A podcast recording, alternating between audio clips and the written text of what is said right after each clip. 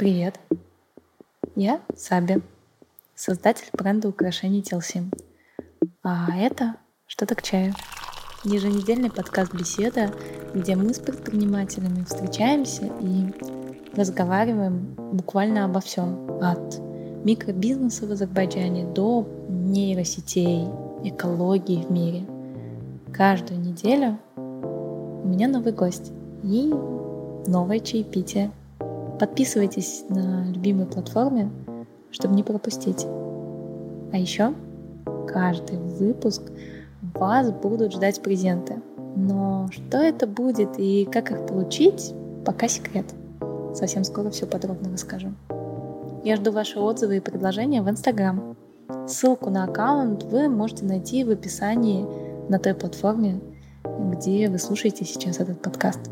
Присоединяйтесь и я очень рада нашему знакомству.